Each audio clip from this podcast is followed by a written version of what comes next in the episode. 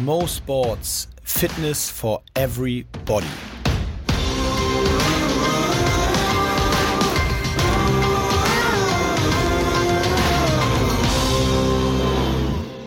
Ja, gleich geht die heutige Folge mit dem Schwimm-Superstar und gleichzeitig auch noch Unternehmer Markus Deibler los. Ich habe mit, mit Markus, einem, ja, wahrscheinlich tatsächlich der interessantesten Sportler so des letzten Jahrzehnts, aus verschiedenen Gründen lange über seine Karriere gesprochen, warum er mit 24 die Karriere beendet hat, als er gerade Weltrekord und Weltmeister zum Weltmeistertitel geschwommen ist.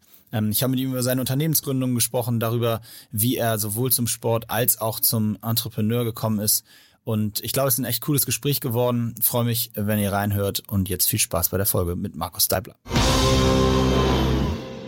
Markus, ich freue mich wirklich, dass das geklappt hat. Ähm, erstens, weil wir uns schon eine ganze Weile kennen, aber äh, jetzt zu diesem Thema Podcast bis jetzt noch nicht zusammengefunden haben. Zum anderen aber auch, weil deine Geschichte ja, ich würde mal sagen, für Profisportler, für die deutsche Sportwelt zumindest äh, doch relativ ungewöhnlich ist. Und zwar im Gesamtpaket. Sowohl deine aktive Karriere als auch dann das Ende und das, was danach kam. Aber bevor ich das alles erzähle, erstmal vielen, vielen Dank, dass du heute den Weg hier äh, zu Mo Sports gefunden hast. Gerne, der war ja nicht allzu weit. Das stimmt, das ist in, in Hamburg tatsächlich erst ein bisschen kürzer. Ähm, ich würde gern mal so einsteigen mit der Frage, was für dich das äh, Rennen, nenne ich mal, wie sagt was, was sagt ihr? Ich sag die Rennen? Ja, also ja, zum einzelnen äh, Wettkampf schon. Also im Großen ist es immer ein Wettkampf und nicht Turnier ja. beim Schwimmen, aber das einzelne Ding ist schon Rennen. Eigentlich. Schon Rennen, okay. Das ist auch schon mal interessant. Also, also äh, was, was bedeutet dir das 100-Meter-Rennen in Doha 2014? Also es war ein extrem geiler Abschluss für meine Karriere und das, ähm, also ich glaube, da spreche ich für die meisten Sportler, dass so ein Wettkampf, der erfolgreich ist, schon sehr, sehr viel Spaß macht. Und Stimmt, dass ein ja. Wettkampf, der viel erfolgreicher ist, als man es erwartet hätte, noch mehr Spaß macht. Also ich bin da nicht als Favorit hingefahren zu der WM, sondern eher so Platz 4, Platz 5 wäre, sag ich mal, das gewesen, was von mir erwartet worden wäre mhm. eigentlich. Und dann mit Weltrekord zu gewinnen, ähm, das war schon extrem cool. Also es hat mega Spaß gemacht natürlich. Und das waren für mich immer die Rennen, egal auf welchem Niveau, auch als Kind, wenn ich viel besser war, als ich gedacht hätte, dass ich bin, das war immer das, was am meisten Spaß gemacht hat.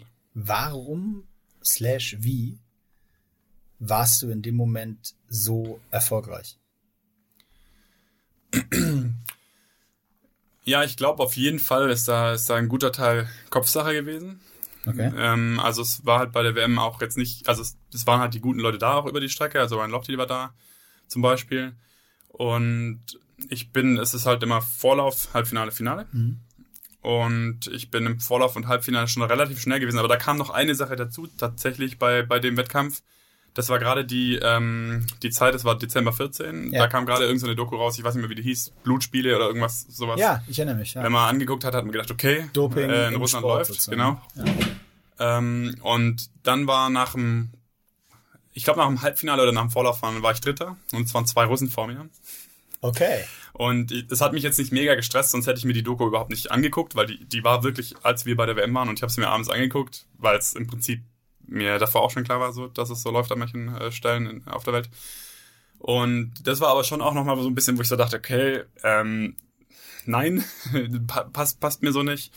Und ich habe es eben einfach auch wirklich dann äh, für möglich gehalten, weil ich war schon recht schnell für, für meine Verhältnisse im Halbfinale mhm. und hatte noch einen kleinen Fehler gemacht. Also die Bahn ist halt schon kurz, dann die 25 Meter Bahn. Und ich war bei der ersten Wende nicht so richtig gut äh, rangekommen und ich dachte mir dann tatsächlich, okay, ich kann da noch ein bisschen schneller und dann ist es nicht mehr weit, bis die Medaillen vergeben werden. Und deswegen, es waren zwei Sachen. Ich war extrem, oder ich war echt krass motiviert, weil ich mir nicht von Leuten nehmen lassen wollte, die eventuell betrügen.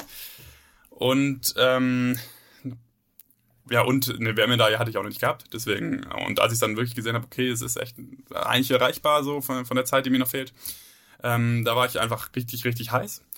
Und äh, dann im Rennen war es eben so, dass ich ähm, die erste Wende richtig geil getroffen habe. Mhm. Das habe ich natürlich gemerkt. Und dann ähm, okay. war die zweite Bahn und nach der Hälfte, also die zweite Hälfte ist auf der Strecke sowieso meine stärkere Hälfte. Und ich habe dann bei der Wende, also man sieht die Leute, die neben mir schwimmen, die sieht man so aus dem Augenwinkel. Und Ryan Lochte war neben mir und ich habe dann nach der Hälfte gesehen, er ist quasi nicht vorne und dann war es natürlich, dann, dann bin ich geflogen. Also dann habe ich also gedacht, okay, jetzt, jetzt pass mal auf, Freundchen. Bist du geflogen oder geflohen? geflogen. okay. Ähm, ja, und dann habe ich einfach alles raus, was, was geht. Und habe dann aber schon gesehen, auch bei der letzten Wende, dass es echt, echt, echt richtig gut aussieht. Ähm, und bin es dann irgendwie die letzte Band zu, zu Ende geprügelt und ja, habe mich dann mega gefreut. Geil. Das, ich finde es, also wir steigen jetzt mitten drin ein oder mhm. wo du, könnte man jetzt, man könnte sagen, beim Ende ein oder mittendrin oder beim Anfang. Alles wären richtige Bezeichnungen für das, was du hoffentlich gleich noch erzählen wirst. Aber das ist schon spektakulär, weil gerade beim Schwimmen hätte ich jetzt völlig naiv gedacht, dass der Kopf gar nicht so entscheidend ist, weil du am Ende des Tages irgendwie eine Zeit ins Wasser prügeln musst und da deine irgendwie die ganze Leistung in dem Moment zusammenpacken musst. Aber du sagst eben doch. Ja gut, aber da, da gehört ja schon auch extrem viel dazu. Also zu Zeitpunkt X wirklich 100% ähm, seine Leistungsfähigkeit abzurufen, das passiert, glaube ich, ein Stück weit im Kopf. Und ähm, wir haben ja meistens in Deutschland nicht die ultra große Wett Wettkampfpraxis das ganze Jahr mit wirklich hochkarätigen Leuten. Mhm. Ähm, das heißt, das zweite ist, man muss halt bestehen, man muss auch, ja, Gegner, also man muss halt auch seine, seine Leistung abrufen können, wenn dann auf einmal ein Lochti oder ein Phelps oder sonst irgendjemand gegen einem steht ja. und darf sich nicht in die Hosen machen. Ähm, und es gibt extreme Wettkampftypen. Also es gibt, also ich glaube, im Training, wenn es na, nach Training gegangen wäre, da wäre ich nicht mal in die Nationalmannschaft gekommen. Ich war extrem langsam im Training eigentlich. Aber ich konnte dann im Wettkampf ziemlich nah an meine Grenzen rangehen. Mhm. Und das ist auf jeden Fall ja auch Kopfsache. Also das tut halt weh. Spätestens ja. nach drei Viertel vom Rennen tut's halt richtig weh. Und ähm, im Prinzip weiß ich davor, spätestens wenn ich es ein paar Mal gemacht habe, wenn ich da jetzt weitermache, dann tut es gleich richtig weh, wenn ich im Ziel bin. Aber mein Gott, also Schmerz vergeht dann auch wieder. Und ähm, deswegen glaube ich, dass in jedem Sport der Kopf eine ziemlich große Rolle spielt. Mhm. Ja, würde ich unterschreiben. Manchmal denkt man trotzdem, dass in den Sportarten, wo du, wo du halt äh, irgendwie, ich, das ist tatsächlich total naiv und wahrscheinlich wirklich völlig blöd und du hast es eben auch richtig geschildert. Aber ich habe auch immer beim 100 Meter Lauf das Gefühl, ja mein Gott, du musst halt 100 Meter laufen. ja, wenn man aus so einer laufen, taktischen Spielsportart kommt, dann kann ich das schon ein bisschen nachfühlen. Aber auch 100, also ich glaube, ob man dann 9,9 oder 9,8 äh, läuft, da muss man schon dann den richtigen State haben in dem Moment. Hundertprozentig, ja. Das ist auch da, wie gesagt, ja, hau ich mir selber für auf den Kopf für die Frage. Aber äh, jetzt, wie gesagt, jetzt sind wir am Ende deiner Schwimmkarriere eingestiegen. Wir müssen trotzdem nochmal, oder ich möchte gerne an Anfang gehen. Ähm, auch das habe ich eigentlich bis jetzt jeden Gast gefragt. Schilder auch mal ganz kurz, wie es dazu gekommen ist und warum du am Ende äh, Schwimmer geworden bist, warum es Schwimmen geworden ist. Ja, das ist eigentlich auch relativ langweilig und ganz einfach. Es war tatsächlich einfach so, dass ähm, wie wir aus einem kleinen, aus einer kleinen Stadt kommen, beziehungsweise aus dem, auf dem Ortsschild steht große Kreisstadt, aber es ist äh, Biberach an der Wiss, also von hier aus gesehen kurz vom Bodensee. Und da gab's halt auch Baggerseen ganz viele und da waren wir immer im Sommer und unsere Mutter wollte halt gerne, dass wir uns über Wasser halten können, können dass sie nicht die ganze Zeit Angst haben muss mit drei Jungs, mhm. wo die sind und ob da jetzt noch alle am Leben sind. Deswegen mussten wir alle einen Schwimmkurs machen, also alle drei.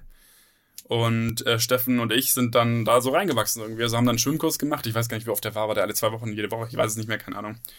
Aber haben dann nach dem Schwimmkurs eben im Verein weitergemacht und sind dann eben einmal die Woche schwimmen gegangen und ähm, sind dann irgendwann zweimal die Woche schwimmen gegangen und sind da dann tatsächlich so reingewachsen.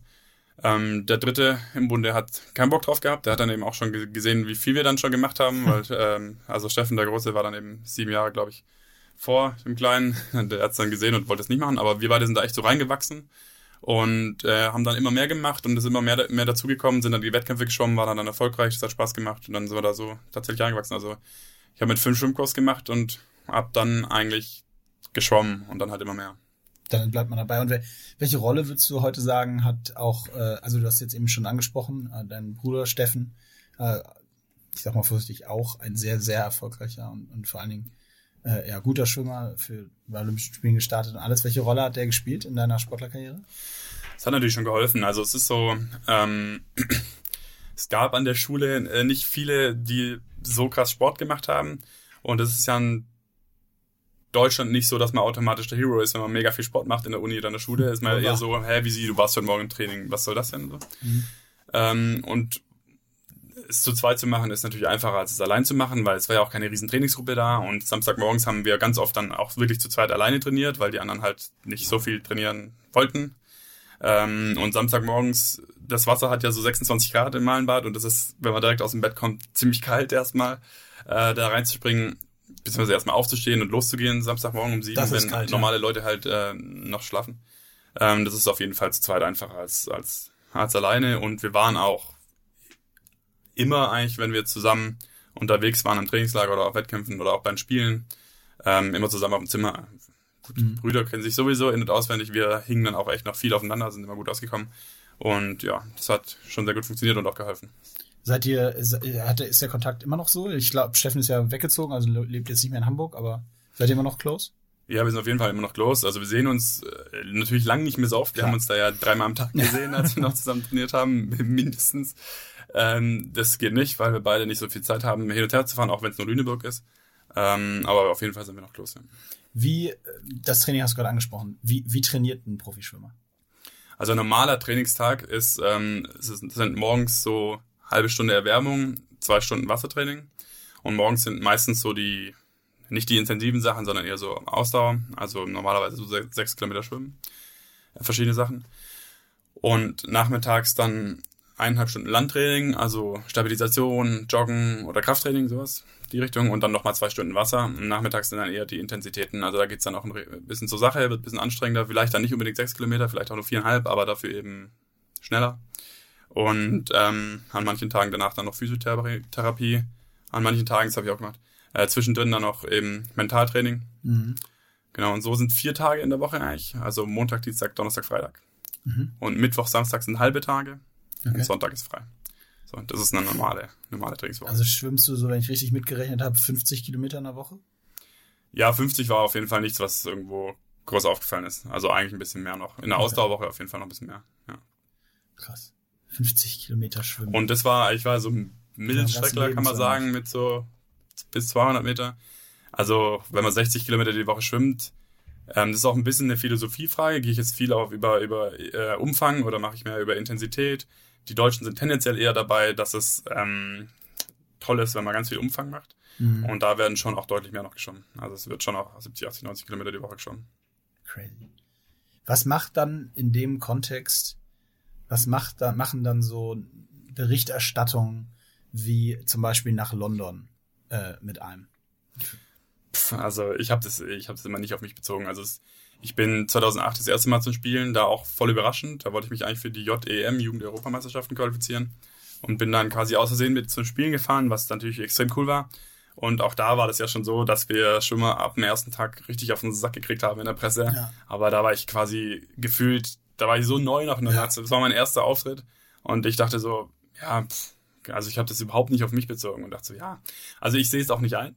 Also ich finde es ein bisschen ja unfair eigentlich, dass, dass es vier Jahre keine Sau interessiert, was die Schwimmer machen. Und wenn die am ersten Tag nicht eine Medaille holen beim Spielen, also jetzt ein bisschen überspitzt, Hm, ja, dann ihr Versager, was macht ihr da? Ihr repräsentiert uns nicht. Ja, dann muss man eigentlich zurückschreiben, ja, ihr fördert uns auch nicht. Also was erwartet ihr denn? Also wir haben wahrscheinlich die 40. beste Förderung in der Welt ähm, für solche olympischen Kernsportarten, die halt nicht so ähm, quasi aus der Wirtschaft gefördert werden, was ja auch seine Gründe hat, was ja auch okay ist. Aber erwarten dann eben, dass wir unter den ersten drei Plätzen sind äh, bei den Olympischen Spielen und das, das passt halt nicht. Also deswegen habe ich auch gesagt, ja, pff, schreibt, was ihr wollt. Nicht. Ja, ich, ich finde es ich find's wirklich interessant, weil gerade nach London, ich meine, das, die Berichterstattung, ähm, erstmal grundsätzlich, dass diese ganze Medaille, diese ganze Medaillenthematik bei Olympischen Spielen sowieso den meisten Sportlern natürlich um Keks geht.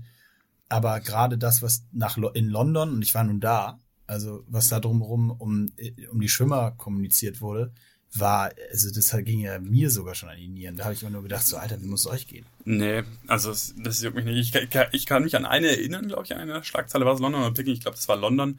Ähm, Bildzeitung, Mann und Frau sind, also Mann sind wir schlecht und dann hinter das Mann auch noch, Klammer auf, und Frau. Mann und Frau sind wir schlecht, fette Schlagzeile. Aber ohne- also da habe ich damals schon gedacht, ja klar, also hm, läuft bei euch. Also das war so, ja, gut, da werden wir im Prinzip ein bisschen niedergemacht, aber ja, wie gesagt, ich habe es nicht auf nicht so persönlich genommen, überhaupt Okay. nicht. Manchmal denke ich mir, ich hätte mega Bock, mal in so einer Schlagzeilensitzung bei der Bildzeitung mitzumachen, wo die sich die Sachen ausdenken. Das muss, glaube ich, der lustigste Teil des Tages sein bei denen. Ja, also trotzdem muss ich sagen, dass, also Respekt, wenn du das nicht so an dich ranlässt. Hast du denn, weißt du, ging das allen so? Ich kann mir schon vorstellen, dass es auch Leute gibt, die das mehr belastet. Gerade Fall. die, die, das muss man ja dazu sagen, du hast ja nun auch, äh, zumindest für, von London weiß ich noch, Peking weiß ich es nicht mehr. Ihr habt ja, also du und dein Bruder in dem Fall, weil wir da in dem Rahmen ja auch echt äh, äh viel zu, zu tun hatten zusammen und Training ab und zu waren. Deswegen habe ich das natürlich noch enger verfolgt. Ihr habt ja auch eure Leistung gebracht, muss man ja dazu sagen. Also das ja, und wir waren auch sehen. noch nicht geschwommen, also ich zumindest nicht, ich weiß gar nicht, Steffen schon am ersten Tag, also es ging ja direkt am ersten Tag, da waren wir selber noch gar nicht am Start gewesen, so. Ja, ja. Deswegen war es auch so, ja gut, also. Gut, es hat, zog sich schon die ganze Zeit durch, ja, dass es dann immer hieß. Ja, auf jeden Fall. Äh, und am Ende war es, glaube ich, in London zum ersten Mal gar keine Medaille und deswegen ging es dann nochmal richtig auf den Sack. Aber ich habe immer, ich habe, weiß, wahrscheinlich für euch auch einfacher zu bearbeiten oder für dich, weil du eben deine Leistung gebracht hast am Ende, ne? Ihr, ich weiß noch, ihr ja. habt Staffel Vierter oder irgendwie. Ja, auch wenn ich, also ich habe ich hab auch, ich habe einfach, ich war im Bereich von dem, was ich leisten kann. Ich habe keinen mega Sprung mehr gemacht da gerade. Ja, kann man auch nicht jetzt jedes Mal verlangen, aber ich habe da ungefähr meine Leistung gebracht, die ich, die ich einfach drin habe. Und ähm, aber auch wenn ich die nicht gebracht hätte, also wenn die Bildzeitung oder oder egal welche Presse schreibt, ich bin scheiße, ähm, dann ja, okay. Bist du halt nicht gleich scheiße. Ja. ja. der, der Trainingsaufwand grundsätzlich, ähm, also du, du sprichst von diesen Wahnsinn, dieser wahnsinnig hohen Anzahl an, an Kilometern, die geschwommen werden, äh, dazu äh, Kraft, Stabi, das ist alles klar. Wie, was bedeutet das, wenn du das auf so andere äh, Sportarten wie Laufen äh, äh, beziehst? Also könntest du gut lange laufen? Bist du ein guter Läufer? nee, ähm, überhaupt nicht. Also ich kenne kaum einen Schwimmer, der wirklich guter Läufer ist. Das sind dann, wenn, dann sind es die Langstreckler, die ja eben auch schon mal 50 Kilo weniger wiegen. Ähm, also ich bin auf jeden Fall kein guter Läufer. Äh, aber warum nicht? Weil du, weil eigentlich von jetzt von der, vom Lungenvolumen, von der Ausdauer her, müsstest du doch Bombe sein. Ja, ähm, aber ich habe also ich habe schon oft auch im Trainingsplan gehabt, auf jeden Fall. Aber es sind dann eben zweimal 40 Minuten die Woche. Gut, das ist auch mehr als als ich jetzt mache. So, aber ähm, äh, gut, ich weiß es nicht. Wir haben alle Plattfüße, wir haben einen schweren Oberkörper, haben, ich glaube, verhältnismäßig relativ wenig Kraft dann doch in Beinen, Verhältnis zum Oberkörper und schleppen uns dann da so, so ein bisschen durch die Gegend. Also klar, von der Grundkondition sollte es eigentlich ganz gut gehen, ähm, aber sind dann nicht schnell unterwegs beim Laufen. Und im Kraftvergleich, wenn du jetzt äh, so Kraft Ober, weil du gerade Beine und Oberkörper verglichen hast, kannst du das so ein bisschen vergleichen? Also Oberkörper wahrscheinlich äh, weit vorne, wenn du jetzt so in anderen Sportarten vergleichst und Beine ganz hinten oder wie wirst du? Ja, wir haben da nie so richtig die Vergleiche gezogen mit anderen Sportarten, aber ich würde schon sagen, dass Oberkörper ganz, dass wir da ganz gut dabei sind und dass bei den Beinen eher so im hinteren Mittelfeld, je nachdem mit wem wir vergleichen. Ne? Aber es kommt schon der größere Vortrieb aus dem Oberkörper beim Schwimmen. Also Ruderer zum Beispiel, die müssen ja haben wir deutlich mehr Beinkraft, ja, als man, ja, als die Masse weiß. Also da werde, da seid ihr schon hinten dran. Ja, auf jeden Fall. Ja. Auf jeden Fall. Aber im Oberkörper hättest du, hättest du die Jungs auf der Pfanne. Auf jeden Fall. okay, wir kommen mal zur äh, Kategorie äh, der drei Thesen beziehungsweise drei Zitate, die ich rausgesucht habe. Ähm, hoffentlich, also logischerweise slash hoffentlich kennst du sie alle. Ähm, ich, äh, manche. Das ist ja immer nicht ganz so sicher, ne? Das stimmt. Man weiß also ja das ist das ist ja tatsächlich so, wenn man ein paar Mal in der Presse ist, dann liest man auch andere Sachen in der Presse ein bisschen anders, weil einfach die Hälfte ungefähr hinkommt. Das gebe ich dir recht. Also es ist auch ein bisschen überspitzt, aber. Bei dem ersten Zitat ja. weiß ich aber, dass es hinkommt. Ja. Und ich finde es trotzdem ein spannendes Thema, was ich allgemein sprechen würde. Das Zitat lautet, in einem Land, in dem ein Olympiasieger 20.000 Euro Prämie bekommt und ein Dschungelkönig 150.000 Euro, sollte sich niemand über fehlende Medaillen wundern. Zitat Twitter 2014. Äh, 16, oder? Se äh, 16 Schläge, klar. Ja. ja. Punkt. Sollen wir so stehen ja das, ja, das ist das Ding, was ich vorher auch schon gemeint habe. Also, ähm, und das ist natürlich auch ein bisschen, der Vergleich hinkt, natürlich. Und er bringt, also er, er hat ja seinen, seinen Soll getan, da ein bisschen die Aufmerksamkeit Absolut. drauf zu lenken. Und zum, zum Teil hinkt er natürlich, aber zum Teil ist es halt auch einfach so. Ähm, und ich meine, wenn man jetzt zum Beispiel Schwimmen mit Fußball vergleicht, dann bin ich der Letzte, der sagt, das ist unfair. Ich, das ist einfach so, wenn, wenn der Fußball es schafft, die Massen zu begeistern und das, ich weiß nicht, wie viele Leute gehen dann jede Woche ins Stadion. Halbe Million, keine Ahnung. Die zahlen alle 30 Euro im Schnitt, weiß ich auch nicht. Und danach kaufen sie sich noch ein T-Shirt für 90 Euro und sind noch Vereinsmitglied. Ja. Dann ist da einfach unfassbar viel Geld drin und das gibt's dann halt auch äh, einen Teil davon für die, für die Sportler zu verdienen. Ist alles okay. Ähm, das schafft der, der, Schwimmsport nicht und da ist auf jeden Fall zu einem Teil auch selbst schuld, der Deutsche Schwimmverband, dass es nicht äh, interessant genug ist für, für die Zuschauer. Ähm, das ist dann jetzt einfach so. Nur, was für mich halt nicht zusammenpasst, ist dann die Erwartungshaltung beim Spielen. Also wie ich vorher schon gesagt habe, oder bei der WM oder wo auch immer. Also wenn ich halt nicht viel, vor allem nicht im, vor allem im Vergleich zu anderen Ländern, nicht viel für den Leistungssport tue, dann kann ich auch nicht erwarten, dass da, dass da richtig was äh, bei rumkommt bei, bei Meisterschaften, wo ich mich mit allen anderen Ländern von der Welt vergleiche. So. Also ich sage, das sage ich auch schon seit, glaube ich, 25 Jahren gefühlt. Es müsste halt irgendwie mal eine, eine Entscheidung her. Leisten wir uns den Leistungssport? Stecken wir da was rein? und können dann auch meckern, wenn nicht die Medaillen bei rumkommen. Oder sagen wir, nee, wir brauchen die Vorbilder nicht, wir brauchen Leistungssport nicht, egal, macht was ihr wollt, jeder auf seine, auf seine eigene Faust. Dann kann ich aber nicht meckern, wenn dann keine Medaillen kommen, weil ich tue ja auch nichts dafür. Im Moment ist es halt so, dass nicht viel dafür getan wird und dann trotzdem gemeckert wird. Ja. Und das passt halt nicht ganz. So, und das ist halt ein bisschen plakativ gewesen natürlich. Aber klar, Dschungelcamp gucken, was haben die für Quoten? Sind nicht irgendwie vier, fünf Millionen, Millionen, oder sowas? Ich, ja. ja. Das ist natürlich krass. Das ist, muss man natürlich auch erstmal machen. Also ist eine richtig gute Leistung von, von RTL oder wer das ausstrahlt. Mhm. Ähm, und das schaffen halt die Sportarten nicht. So. Und deswegen geht man halt als Dschungelkönig, wobei das ja auch lächerlich ist, die 150.000 Euro.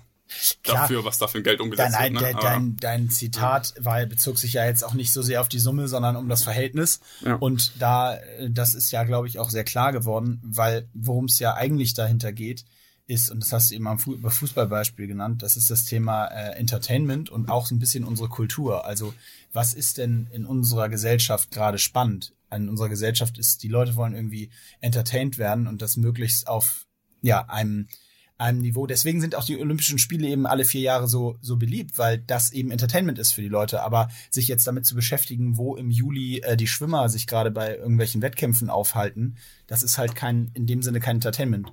Das liegt auch daran, wie ein Schwimmevent dann aufgezogen wird. Auf jeden Fall. Das ja. ist mit Sicherheit ja. tatsächlich nicht so wirklich großes Entertainment ja. für die Masse. Äh, geht übrigens in meiner, in, in meiner Sportart genauso. Äh, aber deswegen ist das, ändert aber nichts an der Tatsache, und das ist ja das, worum es dir auch in dem Zitat ging, dass die fehlenden Medaillen in der Form nicht angeprangert werden können, wenn du den Input auf der anderen Seite nicht leistest. Ja, das ist halt das, was gerade nicht zusammen, zusammenpasst. Und das leitet mich ein bisschen zu dem zweiten äh, Zitat, was ich gelesen habe, was so ein bisschen in auch eine Richtung geht, die du schon ange selber angesprochen hast, nämlich äh, Deutschland, Deutschland hat eine schlechte Förderung und sehr gute Dopingkontrollen. Damit können wir nicht mit Ländern konkurrieren, die sehr viel fördern und beim Thema Doping nicht so genau hinsehen oder es sogar betreiben. Ich habe ja voll die schlauen Sachen von mir gegeben. von wann ist es denn? Das muss unfassbar lange her sein. Das nee. weiß ich nicht, habe ich leider vergessen zu oft zu Also das kann man missverstehen. Ich bin ja nicht dafür, dass wir die Dopingkontrollen abschaffen. Nee, aber das, das ist halt noch verschärfend. Ähm, wir fördern nicht, aber kontrollieren krass. Ähm, und andere fördern richtig und kontrollieren halt nicht so richtig oder fördern sogar das Dopingprogramm auch noch.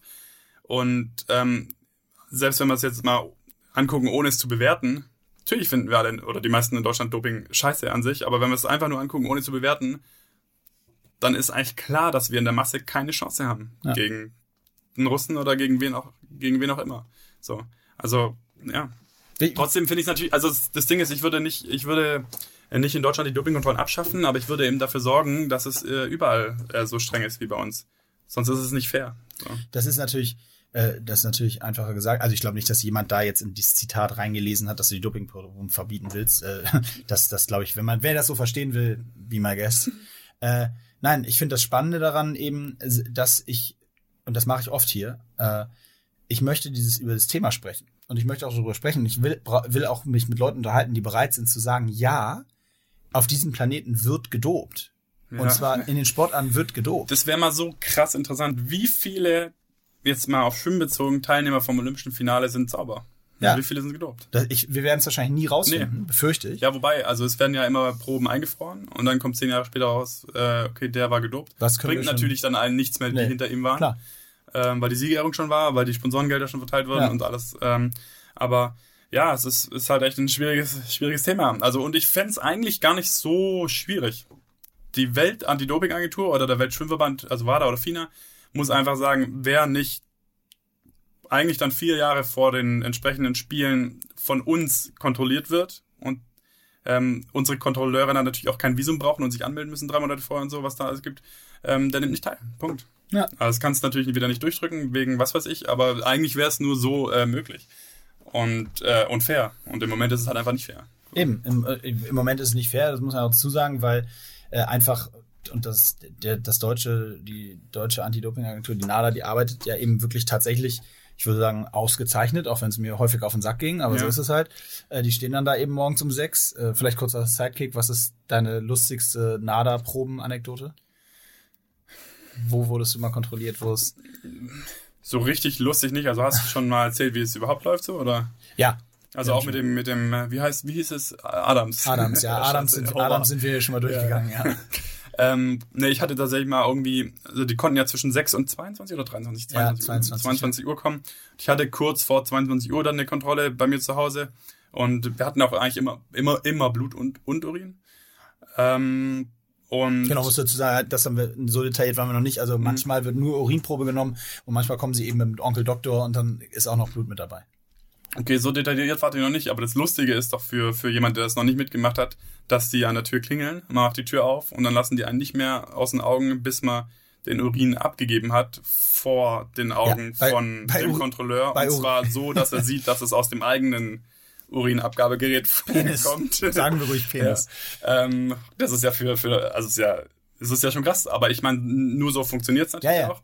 Auf jeden Fall hatte ich abends eine Kontrolle und ähm, der gleiche, da, da haben wir uns verabschiedet und ciao. Und der gleiche Typ ist um sechs wieder auf der Matte gestanden am nächsten Tag. Was? Hat er gesagt, ja, hi. Ich durfte natürlich nicht sagen gestern, war aber schon klar, dass ich wiederkomme.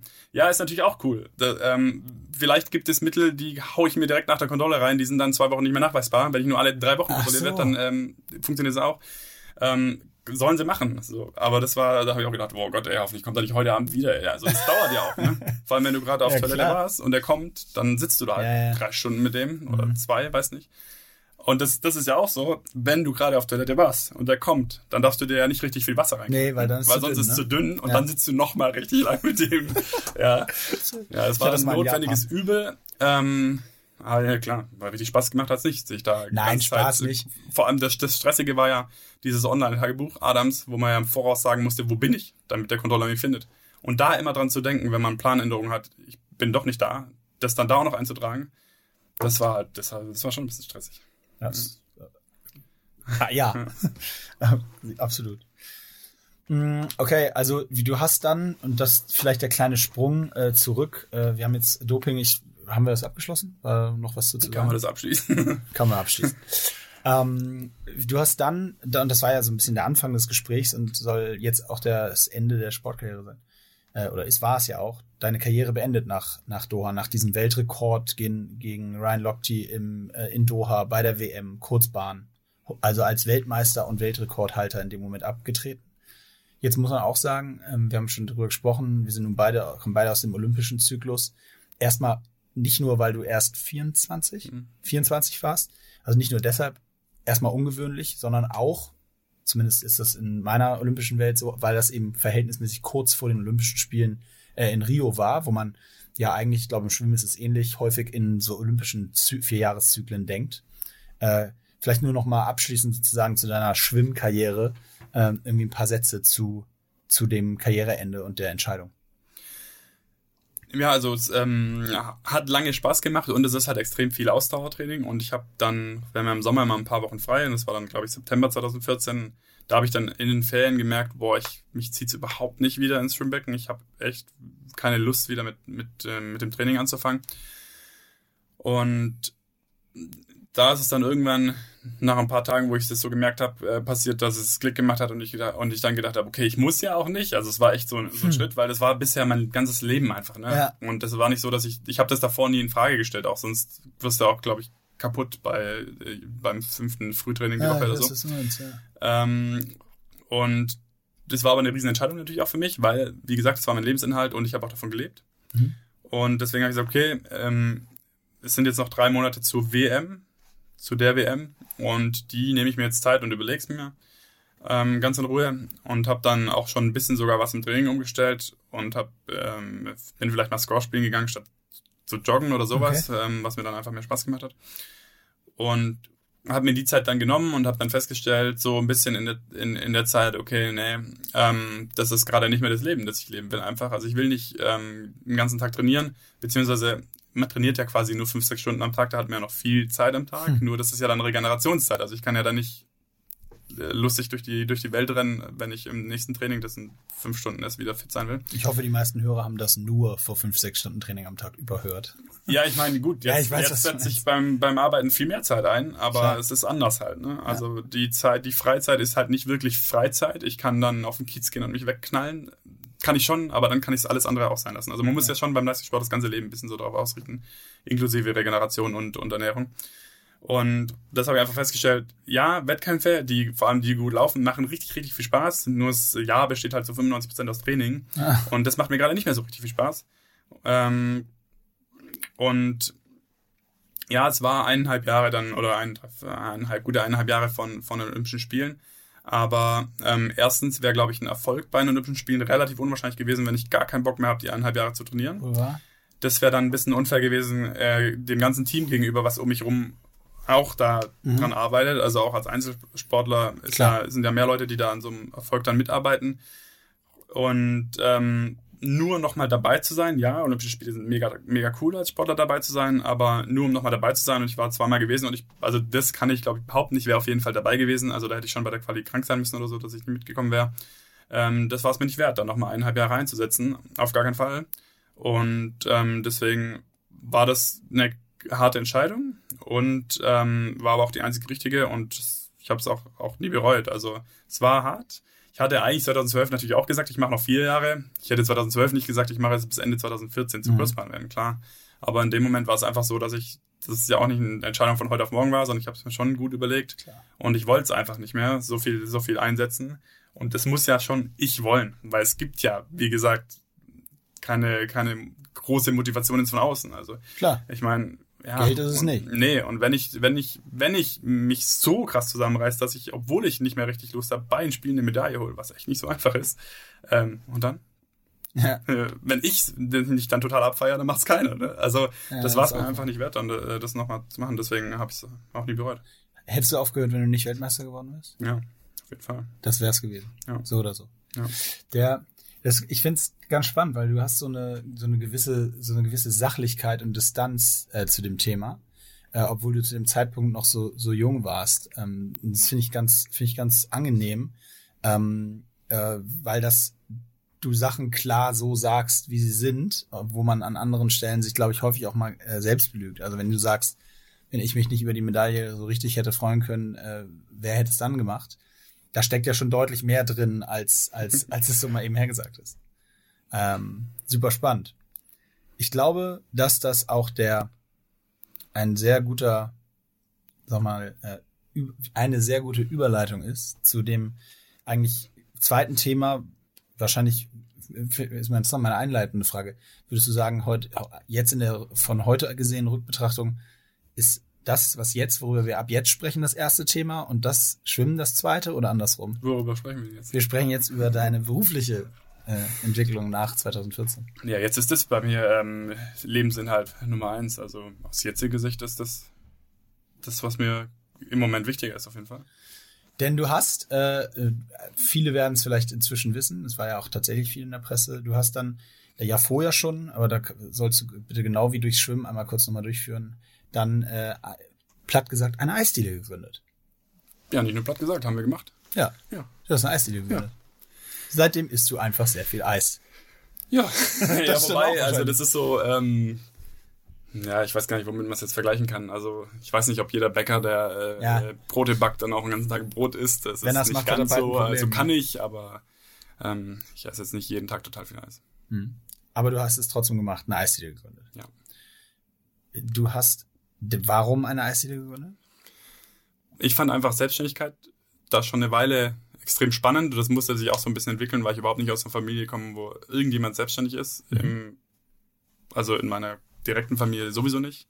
Und ähm, auch wenn ich jetzt gerade mal überlege, in der näheren Verwandtschaft, also niemand ist selbstständig. So, ich hatte überhaupt niemand, ähm, wo ich fragen konnte, wie ist denn das, was macht man da, wie ist es tatsächlich dann im Alltag? Ähm, Fand es aber irgendwie die ganze Zeit schon spannend. Und dann ist Luisa aus Italien gekommen, er hat da Auslandssemester gemacht und hat ein bisschen die Idee mitgebracht, so hey. Luisa ähm, ist deine Gründungspartnerin. Genau. Man kann Eis echt noch ein bisschen besser und spannender machen, als es die meisten hier machen, so. Und ich, wie gesagt, fand es einfach schon lang spannend, was Eigenes zu machen. Und ähm, dann hat sich das so zusammengefunden. Da haben wir da zusammen ein bisschen angefangen, zu überlegen und rumzuspinnen. Und äh, Eis ist halt an sich schon auch ein richtig cooles Produkt. Ne? Also es sind jetzt ähm, keine Jeder Zigaretten und Eis. keine, ja, und keine Grabsteine so. Also Ja, in, vor allem in der Eisdiele, womit wir angefangen haben oder was wir auch immer noch machen, ähm, da alle Kunden, die reinkommen, haben halt, also die allermeisten haben gerade Freizeit, sind gut drauf, gönnen sich was, freuen sich dann, wenn es alles gut ist, freuen sich nochmal, wenn es besser ist, als sie erwartet hätten.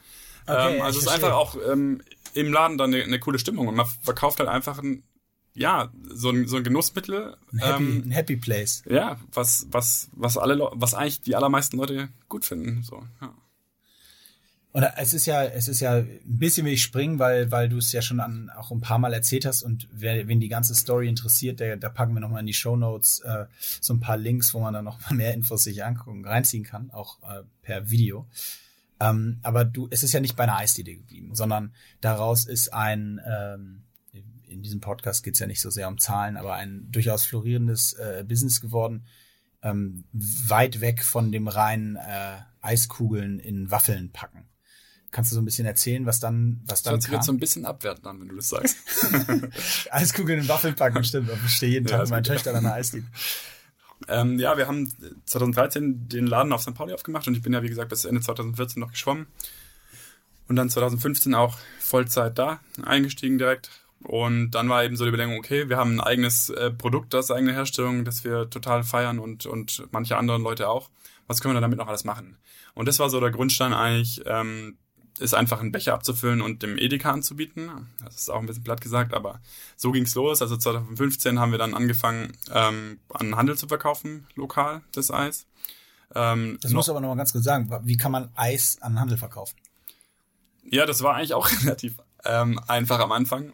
Ähm, ist, vor allem bei Edeka ist es ja so, dass es ganz viele einzelne Händler sind. Also es ist ja jetzt nicht zentral gesteuert wie jetzt ein Aldi oder sowas.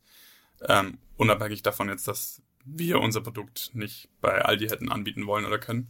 Ähm, und jetzt in Hamburg zum Beispiel, zum Beispiel Niemerszein, Struve oder wie sie alle heißen, ähm, das sind einzelne Kaufleute und die kann man ansprechen und sagen, hey, ähm, ich habe hier ein cooles neues Produkt aus Hamburg und das ist gut, weil ABC und das wollen bestimmt deine Kunden, werden das bestimmt auch so sehen. Ähm, gib mir doch mal die Chance und gib mir einen 20 Zentimeter in deinem Tiefkühlfach und lass uns das ausprobieren.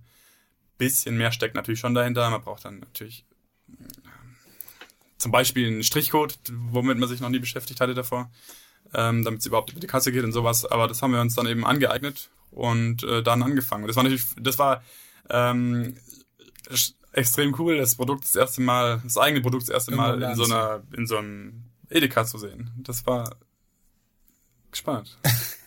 und auch, dass es dann funktioniert und piept, wenn es über die Kasse geht. Hast den Barcode selbst geschrieben und draufgemalt. Ungefähr so, ja. Habt ihr das nee, tatsächlich, die ersten Becher, die wir ähm, abgefüllt haben 2015, ähm, man muss bei, bei Eisbechern, das sind ja diese 500 Milliliter Becher, die man so kennt, Würden die an Schock gefroren, dass sie ein paar, bisschen ein paar Tage halten oder liefert man die in der Truhe oder wie, wie läuft und die lieferst du im Kühlfahrzeug. Ich, glaub, das ist- ich stell, ich, guck mal, praktisch völlig aufgeschmissen wäre ich. Nee, aber viel witziger davor war eigentlich, dass man von den Bechern ziemlich viele drucken muss, wenn man die kaufen will, Okay. in seinem eigenen Design. Und also das sind so 20, 25.000 Stück, die man da drucken muss. ähm, pro Design. Das heißt eigentlich pro Sorte, aber das war natürlich für uns unvorstellbar, das irgendwie zu Ja. machen und dann irgendwann äh, wieder zu verkaufen. Ähm, deswegen haben wir ein, ein Standarddesign gemacht und dann gestickert. Also das ist jetzt nicht total ungewöhnlich. Das Ja. machen mehrere aus dem Grund natürlich am Start. Aber es ist natürlich eine Katastrophe eigentlich. Ne? Also du musst Ja. dann jeden Becher in die Hand nehmen und bis zu vier Etiketten draufbringen. Ne? Nein. Also vorne die Sorte, hinten die Nährwerte, unten den Barcode und oben auf dem Deckel dann im Endeffekt auch nochmal die Sorte, weil manchmal stehen die auch in der Truhe und nicht im Schrank. Ähm, und das war doch sehr händisch. Und aber ja. wie lange habt ihr gebraucht, bis ihr die verkauft habt, die für ersten 25.000? Boah, das kann ich dir gar nicht sagen. Das kann ich dir gar nicht sagen. Das haben wir bestimmt, äh, da haben wir schon weiter in 2016 noch reinverkauft. Auf jeden Fall, ja. Okay. Und dann äh, kam, kam ja, das ist ja auch für zumindest mal so die Generation heute echt spannend, dann kam das ganze Hülle der Löwen-Thema dazu. Das musst du auch noch mal kurz erzählen, weil ich weiß, du hast es schon echt hundertmal gemacht, aber das kann man jetzt in dem Kontext ja nicht auslassen. Wir haben 2016 die Idee gehabt, weil Luisas und meine Familien kommen beide aus Süddeutschland. Und die haben gesagt, ey, wie können wir denn euer Eis hier haben, jedes Mal nach Hamburg zu fahren, dann sind es ziemlich teure Eisdienbesuche. Und ähm, dann war die Idee, okay, wir machen einfach, ihr macht das jetzt einfach nach zu Hause. Ich meine, wir machen es ja auch selbst, das Eis, das könnt ihr im Prinzip auch. Ähm, braucht ihr im Prinzip nur unser, unsere Rohstoffe und unser Rezept. Und dann haben wir es im Endeffekt so gebaut, es geht nicht mit allen Sorten, aber es geht mit manchen Sorten, zum Beispiel mit Vanille. Es besteht ja aus Trockenstoffen und aus Flüssigkeit, weil Vanille eben Milch, Sahne und dann noch Zucker und Vanille und äh, natürliche Bindemittel. Ich nicke hier gerade sehr klug. Und ähm, diese Trockenstoffe, die können wir eben abfüllen, euch in eine Tüte packen, schicken. Ihr macht dann so viel Milch und so viel Sahne dazu, wie wir euch sagen. Mhm. Dann mixt ihr das und dann friert ihr es ein. So, und dann habt ihr quasi das Eis aus unserer Eisdiele. Und das war ein bisschen die Geburt vom, vom Eismix. Und das war dann ein Produkt. Ich habe halt selber die Höhle immer geguckt, damals noch, weil ich es total cool fand. Ähm, und das war ein Produkt, wo ich gedacht habe, oh cool. So, jetzt melde ich mich da auch an. Und ich habe mich da tatsächlich. Also, also nur um es nochmal deutlich zu machen, der Eismix in dem Moment war oder ist heute ein, ein Produkt, was du als nicht fertiges Eis im Laden kaufen kannst und mit einfachen äh, Handmitteln zu Hause dann dir zu einem, ja, ich gehe davon aus, gut schmeckenden Eis äh, äh, fertig machen kannst. Genau, also man kann sich ein bisschen vorstellen wie eine Backmischung. Wie eine, und wie lange ist die haltbar?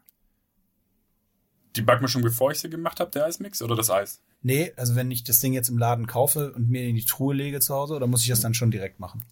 Nee, nee, nee, das ist ja Pulver. Also das ist ja Pulver und das ist ja luftdicht ver verschweißt, also die sind, die sind zwei Jahre haltbar. Ach so. Ab Produktion. Das dauert ein bisschen, bis es im Laden ist okay. und, und so weiter, aber Verstanden. diesen lang, es ist haltbar. Das ist ja der Vorteil. Ja, auch. Ja. Also das, so konnten wir es verschicken. Darum ging es ja auch ein bisschen. Wir können natürlich auch, wir konnten ja, also die Idee ist ja entstanden, wie kriegt unsere Familie unser Eis? Klar. Wir können natürlich auch fertiges Eis schicken per Post mit Trockeneis und per Express, aber das ist halt extrem teuer. Ne? Ja. Inzwischen ähm, können wir auch fertiges Eis verschicken ohne Express, haben dann so eine coole ähm, Strohisolierung und auch Trockeneis. Das funktioniert schon auch, aber soweit waren wir damals. Okay, nicht. also ihr habt das tatsächlich richtig haltbar und die, das kann man ja. jetzt zu Hause machen. Okay, sorry, ich habe dich unterbrochen. Und mit der Idee dachtest du, wow, das ist mit was. Mit der Idee dachte ich, okay, ähm, damit bewerbe ich mich da jetzt einfach und dann habe ich keine Ahnung Höhle der Löwen gegoogelt und bin irgendwo dann bei Sony Pictures rausgekommen, die produzieren das. Und dann ist das erste Kontaktformular einfach nur Name, Kapitalbedarf und wofür oder so. Ähm, also ganz, ganz, ganz kurz. Dann habe ich das eingetragen, habe hingeschickt und dann, dann kommt, und dann geht's halt ziemlich lange hin und her, dann kommt ein riesen Castingbogen und dann äh, gibt's ein offenes Casting und geht mal hin und dann schickt man Videos hin und her. Also dann geht's hin und her und irgendwann kommt dann, wenn es gut läuft, ja, okay, ihr seid dabei, aber wir garantieren euch natürlich nicht, dass ihr ausgestrahlt werdet. So, das war dann Mitte so, Januar 2017 okay. bei uns. Und dann, ja, okay, cool. Dann fahren wir jetzt ins, ins Studio nach, nach Köln. Und ähm, es hat mega Spaß gemacht. Und es ist ziemlich alles so, wie es ausgestrahlt wird. Also da ist eigentlich nichts fake. Und also die Löwen haben wir nicht gesehen, man hat die Löwen nicht gesehen und so weiter. Und dann waren wir halt eineinhalb Stunden im, im Studio und haben. Ja, das ist Anfang, schon so lang. Ja, das geht schon lang. Also man hat im Prinzip drei Minuten, also der Pitch, den man einüben soll, ist es drei Minuten. Mhm. So. Der geht schon zehn, weil die Löwen die ganze Zeit dazwischen quatschen. Und dann ist eben Fragerunde. Also die können dann so lange dich ausfragen wie über alles, wie sie wollen. Und ähm, es war aber eigentlich relativ entspannt, weil wenn man ein paar Folgen geguckt hat, dann gibt es keine Überraschung. Also es ist nichts, was immer rausgeschnitten wird. Total die gemeinen Fragen, die die fragen, war im, im Prinzip echt, echt entspannt.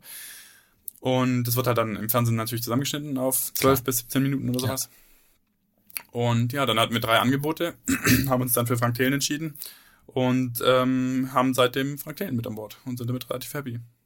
Sehr gute Überleitung zu meiner dritten, nicht, dass die Leute denken, ich habe es vergessen, Frage slash These. In diesem Fall ist es ein offenes Ende. Äh, Frank Thelen ist für Lucellas.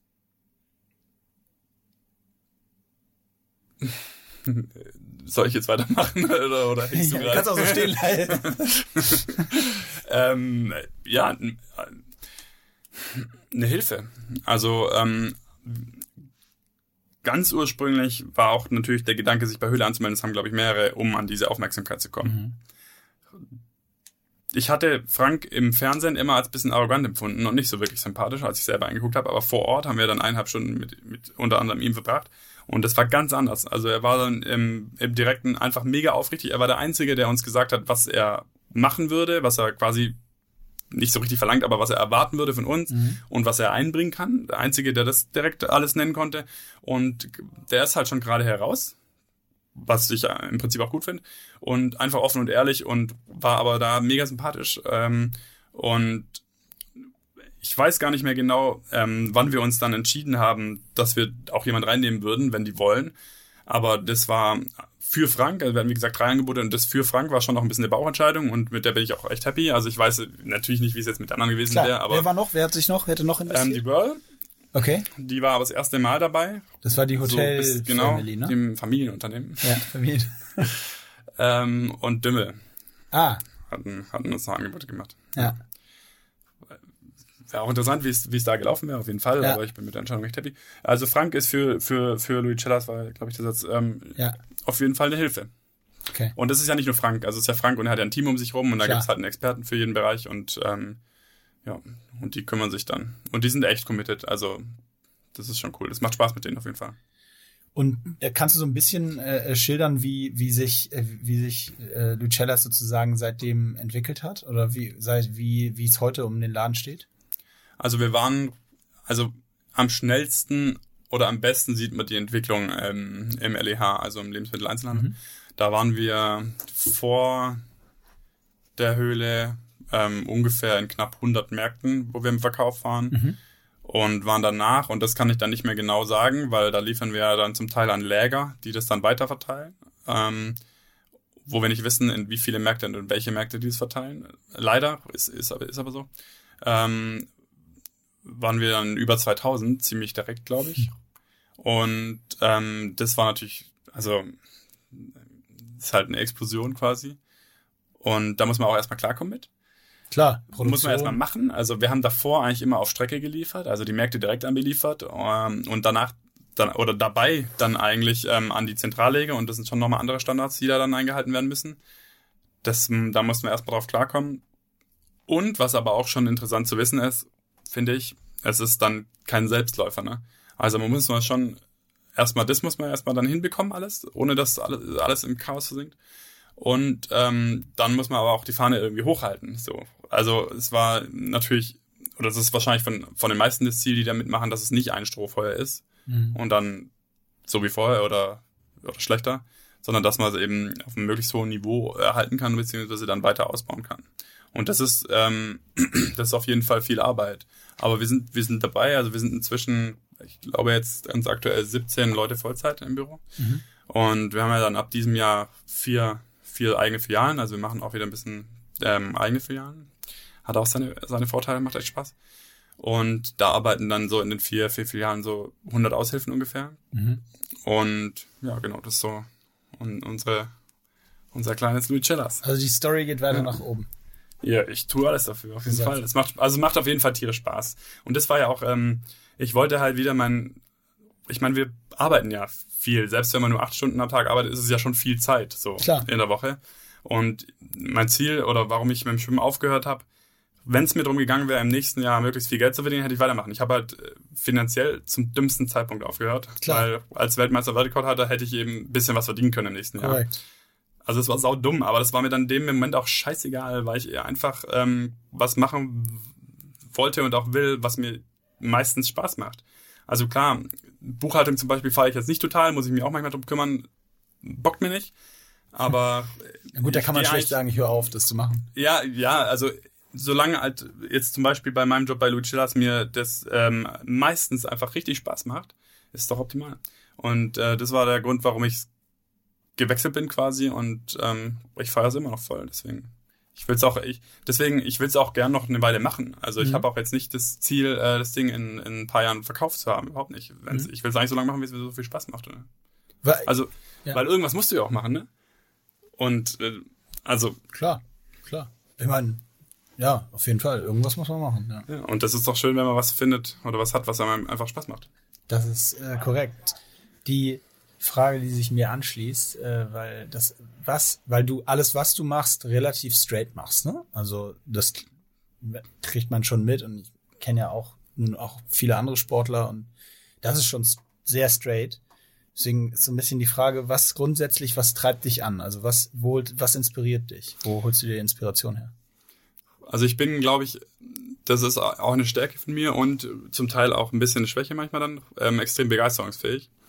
Also ähm, wenn ich was mitbekomme oder was irgendwie mir in den Kopf setzt, was, was mich echt begeistert, dann hält mich irgendwie auch nicht mehr viel und dann will ich das machen und zwar eigentlich jetzt und nicht morgen früh. Ähm, das ist gut, Mhm. Also ich brauche dann auch keine Motivation von außen. Ich kann mich dann auch über lange Zeit selbst begeistern und echt am Ball halten und da viel, viel machen, dass ich da hinkomme. Ähm, und das ist manchmal auch ein bisschen gefährlich, weil, ähm, also das weiß ich und deswegen gucke ich, dass es so nicht ist, aber es könnte mal dazu führen, dass ich ähm, Sachen nicht zu 100% durchdacht habe, bevor ich dahin renne. Mhm, okay. ähm, deswegen, also was mir extrem viel Spaß macht, ist so, äh, wenn es jetzt so ist, wie es ist, Luicellas, dass sich da dann Dinge verbessert. Zum Beispiel ist wieder die Buchhaltung so ein Beispiel. Mhm. Wir produzieren halt viele Rechnungen, also wir kaufen ja viel Ware und äh, irgendwelche Sachen die, die ganze Zeit. Und da gibt's immer einen Beleg für und der muss ja dann am Ende an der richtigen Stelle sein und richtig gebucht werden. Und das kann man alles händisch machen, aber dann sind zwei Stellen ungefähr gefühlt, die das machen. Aber man kann da auch so viel optimieren und das ist in jedem Bereich so, dass man so Prozesse und, und Strukturen so geil optimieren kann und ähm, das macht extrem Spaß. So Verbesserungen machen mir extrem Spaß. Mhm. Das, also es weiterbringen. Und dann ähm, ist das wieder neu und dann funktioniert das, was letztes Jahr nicht funktioniert hat. Oder das funktioniert besser und ist sogar günstiger als letztes Jahr. Mhm. Ähm, das macht mir einfach mega viel Spaß. Also was, was selbst zu machen und äh, auch zu schaffen und auch ähm, natürlich selbstbestimmt zu sein. Also wenn ich jetzt Bock habe, ähm, in München eine Eisdiele aufzumachen, dann mache ich in München eine Eisdiele auf. Ähm, und wenn wir ein Stieleis machen wollen, für einen Einzelhandel, dann machen wir ein Stieleis so und das das ähm, Macht ihr ein Stieleis? Begeistert mich einfach. Wir haben letztes Jahr ein Stieleis gemacht. Ah, ja, also haben seit letztem Jahr ein Stieleis, ja. Ah. Das hat auch extrem Spaß gemacht. So. Das glaube ich. Ja. Auf einmal liegt es an der Kasse. Ja. Nehme ich mit. Und ähm, wirst du, heißt es manchmal, also ist, bist du manchmal noch der Schwimmer in Louis Cellas Kreisen? Also Kunden ja, und alles drum und dran?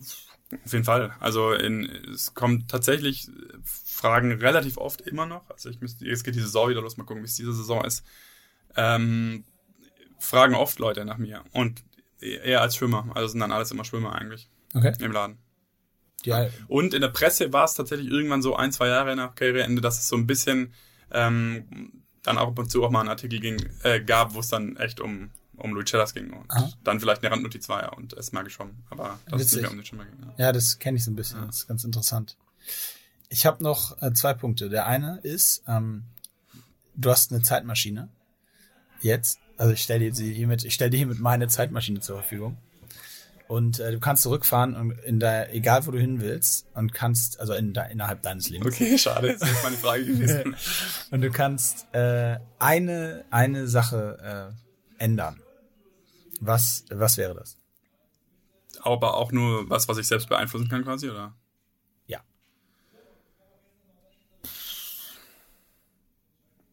Also die Frage stelle ich mir tatsächlich nie. Mhm. Weil da bin ich auch echt so, auch wenn ich einen Fehler mache oder wenn irgendwas richtig scheiße ist, dann denke ich, okay, es ist jetzt so, das kann ich gerade nicht mehr ändern. Ich kann jetzt nur noch gucken, dass ich möglichst gut damit umgehe und möglichst gut da wieder rauskomme oder, oder mhm. halt nur nach vorwärts. So bin ich eigentlich gestrickt, deswegen habe ich mir die Frage tatsächlich noch nie gestellt. Ähm, du, ich gebe dir noch Zeit. Doch, ich habe ich hab ja? eine oh, Sache tatsächlich. Das ist totale Bullshit, aber nee, da habe ich tatsächlich schon mal drüber nachgedacht. Ähm, ich habe in der neunten Klasse, äh, ich war halb motiviert, ich war nicht richtig begeistert in der Schule ähm, und habe zwei, zwei Sprachen gelernt ab der fünften Klasse und hab's bisschen verkackt. Und hab dann in den neunten mussten wir dann irgendwie wählen, irgendwas Naturwissenschaftliches oder eine Sprache. Und dann habe ich gedacht, okay, aber jetzt lerne ich echt mit. Jetzt, also Spanisch, da, ähm, da mal, ich, das, das läuft. Das hätte ich, glaube ich, nicht machen sollen. Also ich glaube, dann wäre Naturwissenschaft auch noch besser gewesen. Aber das ist halt echt eine Kleinigkeit so. Ich habe jetzt nichts, wo ich sage, das, ich hätte jetzt mein ganzes Leben komplett anders gelebt. Das ist ja nichts Schlechtes, nichts zu haben. Also das ist eine Antwort, die wir absolut gel ich absolut gelten lasse. Okay, das ist gut. Bestanden.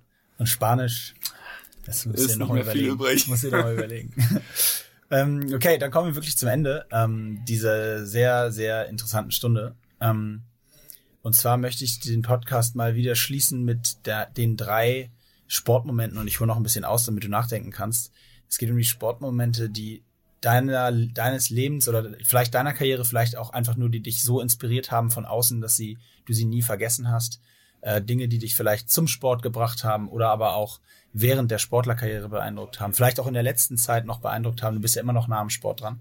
Also, jetzt habe ich lange genug erzählt. Es geht um die drei, deine drei größten, die Markus Daibler Sportmomente. Drei sogar. Mhm. Ich ja schon bei einem überlegen müssen. Also, ähm, ich weiß nicht, ob es bei euch auch so war, beim Schwimmen war Saison immer so August bis Juli, ganz, ganz grob. Und ähm, es waren früher als Kind, ich weiß gar nicht genau, wann wir angefangen haben, Wettkämpfe zu schwimmen. Mit acht oder so, ich weiß es nicht. Ich, ich kann es dir nicht sagen. Ich ähm, nee. und das waren immer die gleichen Wettkämpfe jedes Jahr eigentlich. Und ich weiß noch, ähm, als ja, da war ich halt auch dabei bei den Wettkämpfen und ich war für mein Alter immer echt schnell als Kind und ähm, absolut natürlich nicht. Und bei manchen solchen kleinen Wettkämpfen wurde es echt ganz cool gemacht, was ich vorher kritisiert habe, bei deutschen Meisterschaften zum Beispiel, ähm, dass so ein bisschen Show gemacht wurde und dann ein bisschen Musik vor dem, vor dem schnellsten Lauf, okay, also vom ja. Finale. Und da habe ich mir, boah, geil, ey, da mal dabei zu sein und das schnellste zu sein hier, das wäre ja mal voll geil. So. Ähm, das, das weiß ich noch. Und das ist schon lange her. Also da habe ich gedacht, okay, ähm, ich möchte dabei sein. Ähm, das war ich auch immer so, dass Wettkämpfe mich extrem motiviert haben einfach. Ähm, dann. Also einfach dieses, der Moment ist quasi dieses, du hast gesehen, da gibt es Musik, da wird irgendwie was Besonderes gemacht für diesen Finallauf, da will ich dabei sein. Es war einfach was Besonderes, ja. in dem Finale zu schwimmen, ja. von außen betrachtet. Ja. Und äh, das war ich nicht dabei und da wollte ich dabei sein, genau. Okay. Wobei es ein Mini-Wettkampf war. Ja, ja, und völlig egal. eigentlich ja. auch nicht schnell waren im Nachhinein. Ja, völlig aber, egal. aber es war, war so, ja, da wollte ich dabei sein. Ähm, dann war für mich schon, was ich vorher schon gesagt habe, in, also hatte ich auch schon gesagt, für mich waren immer die Erfolge echt die emotionalsten und die ähm, intensivsten, wenn ich sie nicht richtig erwartet habe. Oder, mhm. oder also es ist ja ein bisschen so, wenn ich zu einer WM fahre und Favorit bin, wenn ich haushoher Favorit bin, dann kann ich im Prinzip ja nur verlieren. So. Also wenn ich als Favorit gewinne, dann ja, okay, cool, hast mhm. dein Soll erfüllt. Ja. Aber wenn ich als Favorit verliere, ist es so, ja, okay, verkackt. Ja. Ähm, wenn ich aber eben nichts bin oder halt auf dem, quasi Favorit auf dem fünften Platz bin oder so und dann eben äh, mich total steiger, dann war es für mich immer am geilsten. Und das war das erste Mal, dass es richtig so war, war eben bei den Spielen 2008, wo ich mhm. mich echt, da war ich gerade 18 geworden bei der Qualifikation und das war überhaupt nicht, also die, die Saisonplanung war nicht auf die Qualifikation Olympia. und auch nicht auf Olympia ausgelegt, weil das war nicht, eigentlich nicht im Bereich des Möglichen. Und da habe ich dann eben echt einen Sprung gemacht bei der Quali und habe mich qualifiziert. Das war, das weiß ich auch noch den Moment. Da saß ich am Ende ähm, auf der Tribüne dann, das war dann wahrscheinlich Sonntagnachmittag und dann wurde eben durchgesagt in der Halle, wer jetzt mal hier zum irgendein Büro kommt und seine, seine Einladung abholt. Und da wurde ich dann auch genannt. Ich dachte so, hä? Das hast du da, du da erst gemerkt. Ja, ja, ich wusste, dass ich schnell gewesen bin, aber es war, war ein bisschen, es war nicht ganz safe schon, ähm, okay. weil ich hatte mich für Staffel qualifiziert und es war echt eine enge Kiste mit einem anderen noch. Und also es war so ein bisschen gut will auch. Er hätte nicht unbedingt müssen, so, also ja. mich mitnehmen. Aber konnte halt auch, auf jeden Fall. Und deswegen war, war es überhaupt nicht safe und ich dachte so, ja, keine Ahnung, also ich. Geil. Ja, und dann habe ich tatsächlich auf der, auf der Tribüne ähm, erfahren. Und was war denn noch geil? Also muss es richtig was, ja, es hat dann nicht so richtig mit dem Sport an sich als Sport zu tun. Aber was ich schon auch extrem geil fand, also ich fand für mich die Spiele 2012 viel besser als in, in Peking, weil ich halt irgendwie weiter war und es mehr genießen konnte, nicht so erschlagen war. Und weil sie auch geiler waren. Findest du? Ja. Warum? Äh, gesamte Sportenthusiasmus in London äh, völlig unvergleichbar mit dem, was in China passiert ist. Das Publikum allgemein. Ich fand auch das Setup äh, äh spektakulär. Ja gut, also von Bauten her war eigentlich China krasser. Also ja, zumindest der Watercube. Der war ja heftig. So, das war ein Scheiß. Ich weiß nicht, wie viel du jetzt beim Schwimmen an die Hallendecke guckst und von also das war mir Ja, aber ich fand's auch geiler. Aber ja. ich habe es bisher immer drauf geschoben, dass ich vier Jahre älter war und nicht so, wow, was ist denn hier los? Nee, ich habe da schon, so also Leute? ich war auch vier Jahre älter, aber ich ja. habe da schon tatsächlich äh, wirklich, äh, ich habe bei Rio auch noch mitgemacht mhm. und sag auch da, da war ich auch noch mal vier Jahre älter. London waren die geilsten Spiele. Ja. Und was ja auch extrem ähm, cool ist, wenn so eine WM oder Olympische Spiele oder so sind, da sind ja ganz viele junge Menschen, Sportler, mhm. die auch lange ähm, sich darauf vorbereitet haben und danach, nach dem äh, Wettkampf, explodieren ja alle und ähm, äh, lassen alles raus und machen mal mhm. richtig Party und essen mal Sachen, die sie davor nicht essen durften und so weiter. Behauptet. Und habe ich gehört, ja. hat mir jemand erzählt.